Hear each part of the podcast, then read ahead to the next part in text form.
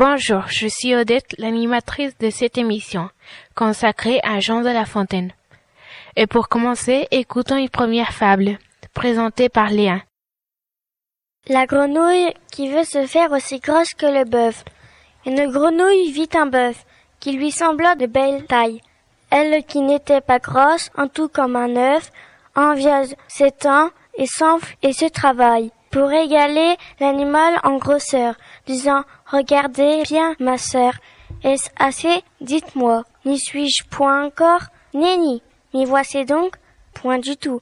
M'y voilà, vous n'en approchez point. La chétif pécore s'enfla si bien qu'elle creva. Le monde est plein de gens qui ne sont pas plus sages. Tout bourgeois veut partir comme les grands seigneurs. Tout petit prince a des ambassadeurs. Tout marquis veut avoir des pages. Merci Léa. Maintenant, je passe la parole à Corentin pour nous présenter l'auteur de cette fable, Jean de La Fontaine. Jean de La Fontaine est né le 8 juillet 1621 à Château-Thierry dans l'Aisne et il est mort le 13 avril 1595 à Paris. C'est un célèbre auteur de fables. Lors de ses tournées, il observe le comportement des animaux. Cela l'inspire pour écrire des fables. La Fontaine utilise l'anthropomorphisme. Il met en scène des animaux avec des traits d'humains pour critiquer les hommes. Par exemple, derrière le lion se cache le roi. Merci Corentin. C'est au tour de Manon de vous réciter le corbeau et le renard. Maître Corbeau sur un arbre perché tenait dans son bec un fromage.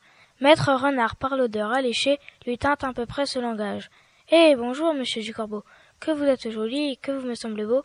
Sans mentir, si votre ramage se rapporte à votre plumage, vous êtes les phénix des hôtes de ces bois. À ces mots, le corbeau ne se sent pas de joie. Et pour montrer sa belle voix, il ouvre un large bec, laisse tomber sa proie. Le renard saisit et dit, Mon bon monsieur, apprenez que tout flatteur vit aux dépens de celui qui l'écoute. Cette leçon vaut bien un fromage, sans doute. Le corbeau, honteux et confus, jura, mais un peu tard, qu'on ne l'y prendrait plus. Merci Manon. Sarah va vous présenter le renard et la cigogne. Compère le renard se mit un jour en frais et retint à dîner commère la cigogne. Le régal fut petit et son beaucoup d'après. Le galant pour toute besogne avait un brouet clair. Il vivait chichement. Ce brouet fut par lui servi sur une assiette. La cigogne au long bec n'en put attraper miette. Et le drôle eut la paix le tout en un moment pour se venger de cette tromperie. À quelque temps de là la cigogne le prit. Volontiers, lui dit-il, car avec mes amis je ne fais point cérémonie. Alors dites, il courut au logis de la cigogne son Altesse, loua très fort la politesse, trouva le dîner cuit à point, mon appétit surtout, nerf n'en manque point. Il se réjouissait à l'odeur de la viande, mise en menus morceaux et qu'il croyait fréande. On servit pour l'embarrasser, en avase à long col et d'étroites embûchures. Le bec de la cigogne y pouvait bien passer, mais le museau du cire était d'autres mesures. Il lui fallut un jeune retourner au logis, honteux comme un renard qu'une poule aurait pris, serrant la queue et portant bas l'oreille. Trompeur, c'est pour vous que j'écris attendez-vous à l'appareil.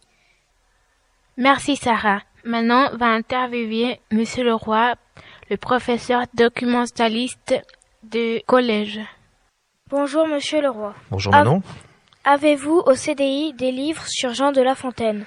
Assurément, oui, bien sûr, j'ai un certain nombre de livres euh, sur Jean de La Fontaine. Alors quelques documentaires liés à la période historique, d'une part, puis aussi un certain nombre de recueils donc de fables de Jean de La Fontaine. Et plus euh, et moins commun, en tout cas euh, assez assez assez développé dans la littérature jeunesse. Vous allez trouver aussi des fables retravaillées par d'autres auteurs, des auteurs contemporains. on va appeler ça des contre-fables, des fables avec des, des, morales complètement différentes. Donc vous pouvez comme ça aussi vous cultiver différemment et voir ce que d'autres auteurs ont inventé avec leur créativité à partir de, ces fables-là dont ils se sont inspirés de, de Monsieur de La Fontaine.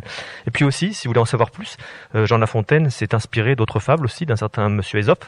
Euh, du coup, euh, j'ai également deux ouvrages sur les fables d'Ésope, un album, bel album, et bien illustré, et puis un recueil de fables, tout simplement. Donc je vous invite à venir développer votre culture auprès de Jean de La Fontaine et ses successeurs. Merci, monsieur le roi. Merci. Merci à vous deux. Et pour terminer, écoutons une dernière fable avec Corentin.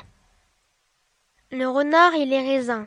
Certains renards gascons, d'autres disent normands, mourant presque de faim, vit au haut d'une traite des raisins mûrs apparemment, et couverts d'une peau vermeille. Le galant en eût fait volontiers un repas, mais comme il n'y pouvait atteindre, ils sont trop verts, dit-il, et bons pour des goujats.